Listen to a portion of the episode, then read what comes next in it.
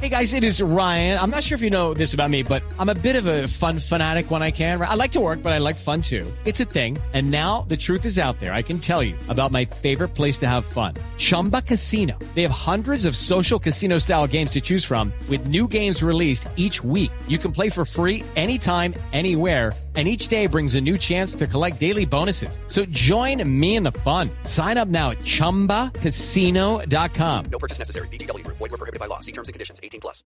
Así que hay muchas cosas, muchas cosas que están, por decirlo de alguna manera, en contra de lo tradicional, de lo tradicional, que es, mi hijita estudie para que tenga un buen trabajo. Estudie mucho para que tenga un buen trabajo. Claro, pero el trabajo ya no necesariamente tendría que depender de esas empresas a las que llegamos, sino también de uno mismo, que tal vez es de lo que se trata hoy eh, nuestro programa.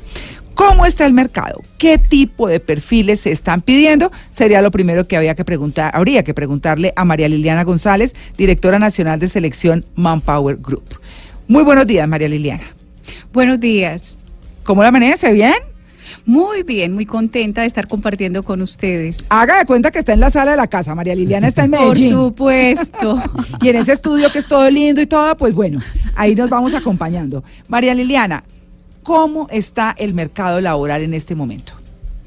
Bueno, quiero contarles ahorita que escucha, desde el inicio, desde de, de escuchar esa canción tan maravillosa que, que te reanima, ese mamá mía, Sí. y con todo lo que han dicho ustedes, es una realidad. El mercado laboral hoy en día se cada vez se resiente más para personas mayores y parece imposible, pero mayor de 40 años ya es un sinónimo de espérese un momentico, todavía no vamos a ubicar esta persona, o preferiría personas entre esta y esta edad, y ese rango de 40 ya es un poquitico obsoleto para algunas compañías. Además, María Liliana, porque entre otras cosas, muchas veces usted lee, en mi caso accidentalmente, porque yo no estoy buscando nada, y, y- y lee uno perfiles donde dice, se necesita una persona de comunicaciones que, y ponen un montón de cosas que uno dice, no, pues esto está como para mí, ¿no? Y resulta que dice, no mayor de 28 años. Y uno Sí. dice, pero perdón, ¿y a Sí. qué hora va a ser todo esto? Que tenga 30 años de experiencia, pero no puede ser mayor de 28 sí, años. exacto.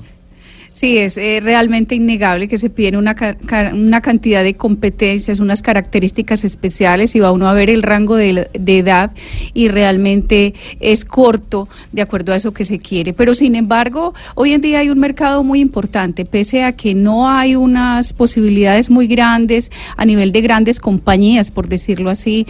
Entonces, eh, hoy precisamente quería hablarles de eso. No, no hay un mercado muy grande, pero hay que mirar cuál es el mercado que nosotros debemos buscar, cuáles son esas alternativas que tenemos cuando después de 40 años hemos salido de alguna compañía o, o hemos decidido salir. Hay personas, por ejemplo, que en algún caso dicen, no, yo me retiro, yo me siento cansada, pero es una decisión emocional y cuando se enfrentan al mercado laboral encuentran que ya no, es la- no tienen la misma oportunidad y que esa emocionalidad de momento se convierte en un factor muy, muy, muy negativo para ellos porque yo, ¿por qué me salí? Esto fue muy prematuro, esto no fue a tiempo, no lo pensé.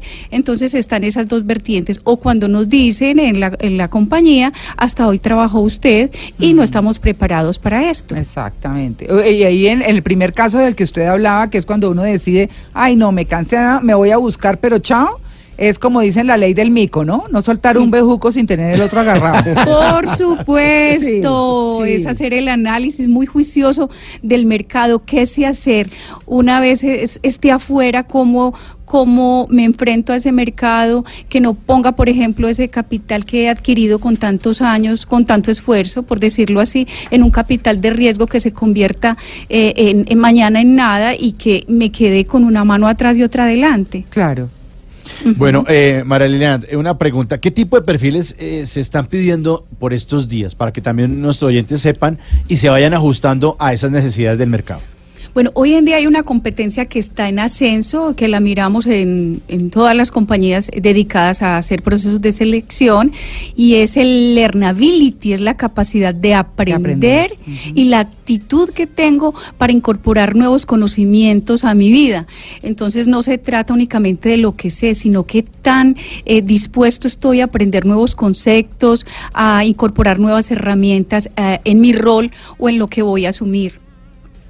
Hay otra, eh, hay algo importante y es que cuando estamos hablando de este tema, nosotros tenemos que tener una actitud muy especial, pero para desaprender también, porque eh, cuando estamos eh, incorporados en el mundo laboral y hemos tenido cierta trayectoria, eh, venimos con ciertas características de que es que yo lo sé hacer así, y así lo hacía y así funcionaba bien.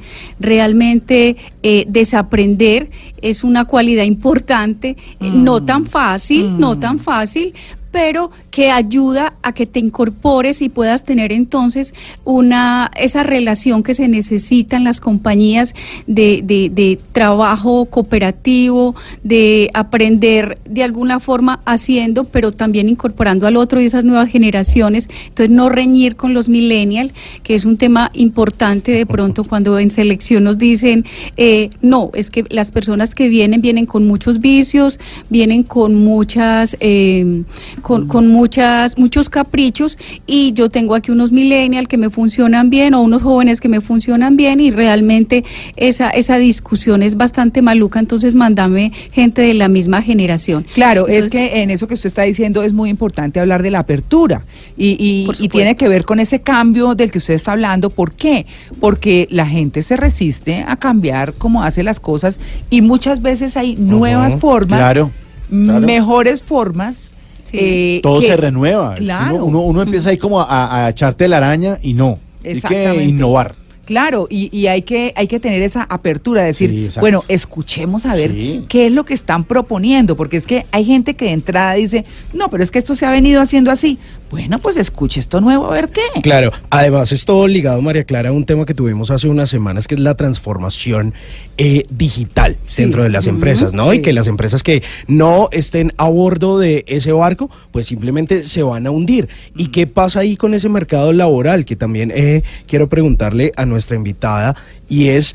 eh, muchas empresas están optando precisamente por contratar millennials, muchos porque pues les pueden pagar un costo menor, pero además de eso también están liquidando a muchas personas mayores de 45, 50 años porque no han sido capaces de adaptarse a las nuevas tecnologías. Entonces, para los nuevos eh, formatos empresariales y todo esto que aborda la transformación eh, digital, pues siempre quieren pues millennials porque simplemente son como nativos eh, digitales y no les cuesta nada el entrenamiento y no se van a desgastar en un proceso.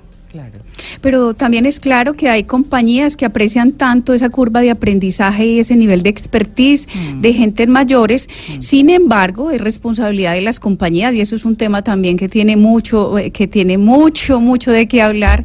Es eh, esa transformación digital, cómo la están haciendo las compañías aprovechando esa curva de aprendizaje de estas personas mayores, pero también incorporando y comprometiendo a estos jóvenes que están, eh, que están llegando a la compañía. Entonces es montar y, eh, capacitaciones, eh, trabajar esa gestión del cambio de forma tal que todas las generaciones puedan aportar y puedan adaptarse a, a los objetivos de la compañía. Claro, es que entre otras cosas usted está hablando de algo muy importante y es lo que se da en, en- también en las empresas, bueno, multinacionales y de pronto eh, en, en algunas que, que no tengan las mismas prácticas, eh, realmente no es tan fácil pensarlo aquí en Colombia así o en América Latina diría yo, pero es donde las empresas tienen personas senior, como lo llaman, mayores, las que más conocen, las que más saben, las que más tienen experiencia, y de ahí para abajo hay toda una cadena dentro de su misma área, de tal manera que la persona que le sigue en importancia